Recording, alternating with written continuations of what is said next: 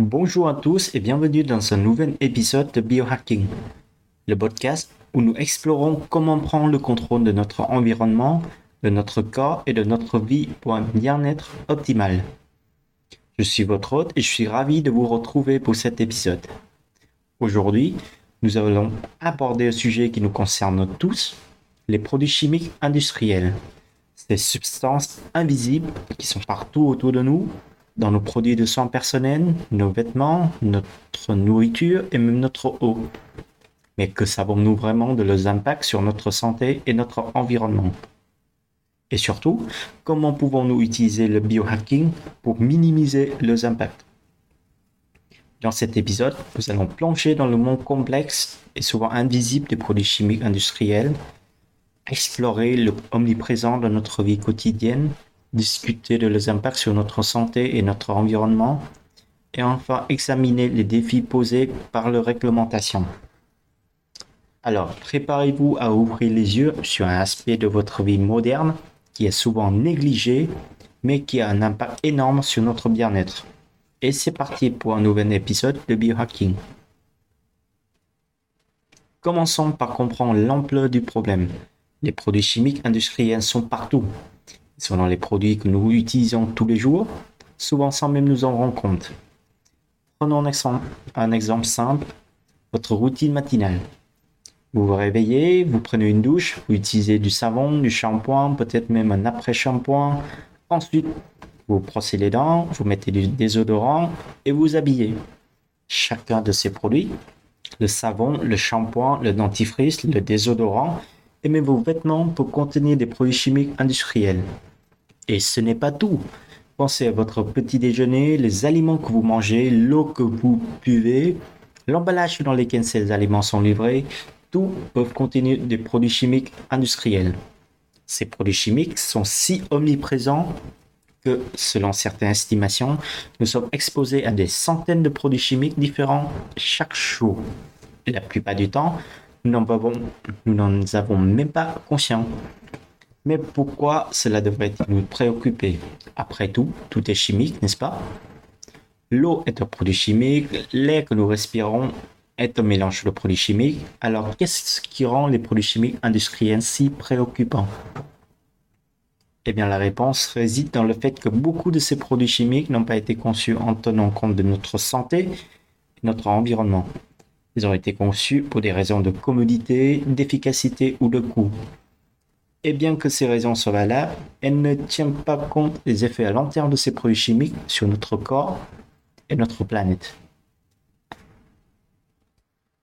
Nous avons parlé de l'omniprésence des produits chimiques industriels dans notre vie quotidienne. Maintenant, il est temps de comprendre les impacts sur notre santé et notre environnement.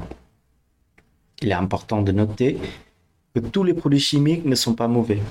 Certains sont essentiels à notre vie et à notre bien-être. Cependant, de nombreux produits chimiques industriels ont été liés à une variété de problèmes de santé, allant de réactions allergiques mineures à des maladies graves comme le cancer. Par exemple, certains produits chimiques utilisés dans les plastiques et les cosmétiques sont conçus pour être des perturbateurs endocriniens. Cela signifie qu'ils peuvent interférer avec notre système endocrinien qui régule le tout de notre, de notre croissance notre développement à notre humeur et notre métabolisme. De plus, certains de ces produits chimiques peuvent s'accumuler dans notre corps au fil du temps, un processus connu sous le nom de bioaccumulation. Cela peut conduire à des niveaux de produits chimiques dans notre corps qui sont beaucoup plus élevés que ceux que nous rencontrons dans notre environnement. Et ce n'est pas seulement notre santé qui est en jeu. Ces produits chimiques peuvent également avoir un impact dévastateur sur notre environnement. Ils peuvent s'infiltrer dans nos sols et nos cours d'eau, contaminer notre faune et perturber les écosystèmes entiers. Mais comment ces produits chimiques peuvent-ils se retrouver dans notre environnement et pourquoi leur réglementation est-elle si difficile? Nous allons explorer ces questions dans le prochain segment. Restez avec nous. Alors, nous avons parlé de l'impact des produits chimiques industriels sur notre santé et notre environnement. Mais comment ces produits chimiques se retrouvent-ils dans notre environnement en premier lieu? Et pourquoi leur réglementation est-elle si difficile? La vérité est que beaucoup de ces produits chimiques sont rejetés dans notre environnement par les industries qui les produisent ou les utilisent. Ils peuvent se retrouver dans nos sols et nos cours d'eau où ils peuvent contaminer la faune et perturber les écosystèmes entiers. Et la réglementation? Eh bien, euh, c'est là les choses se compliquent. Les produits chimiques industriels sont souvent réglementés sur une base individuelle, ce qui signifie que chaque produit chimique doit être évalué séparément pour déterminer s'il est sûr ou non. Cela prendre beaucoup de temps et de ressources, et pendant ce temps, ces produits chimiques continuent d'être produits et utilisés. De plus, il y a souvent un manque de transparence sur quels produits chimiques sont utilisés dans quel produit. Cela rend difficile pour les consommateurs de prendre des décisions éclairées sur le produit qu'ils achètent et utilisent. Maintenant, parlons des effets à long terme de l'exposition à ces produits chimiques.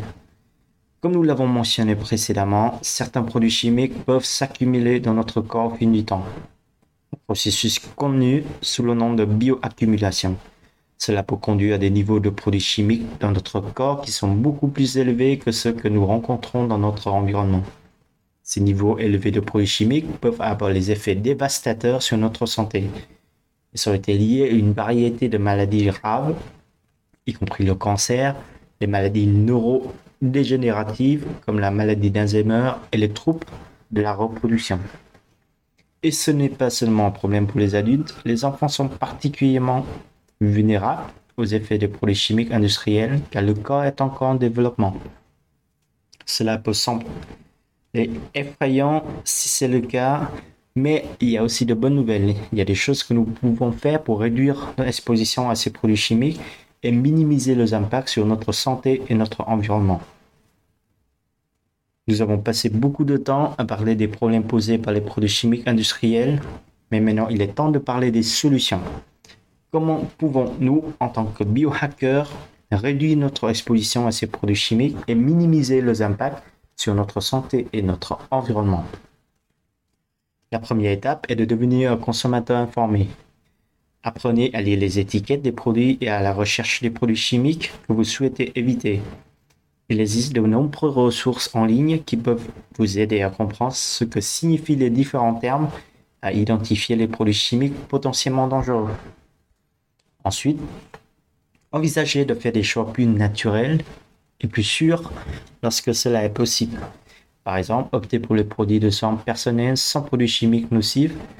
Choisissez des vêtements en fibres naturelles plutôt qu'en fibres synthétiques et mangez des aliments biologiques pour éviter les pesticides et d'autres produits chimiques agricoles.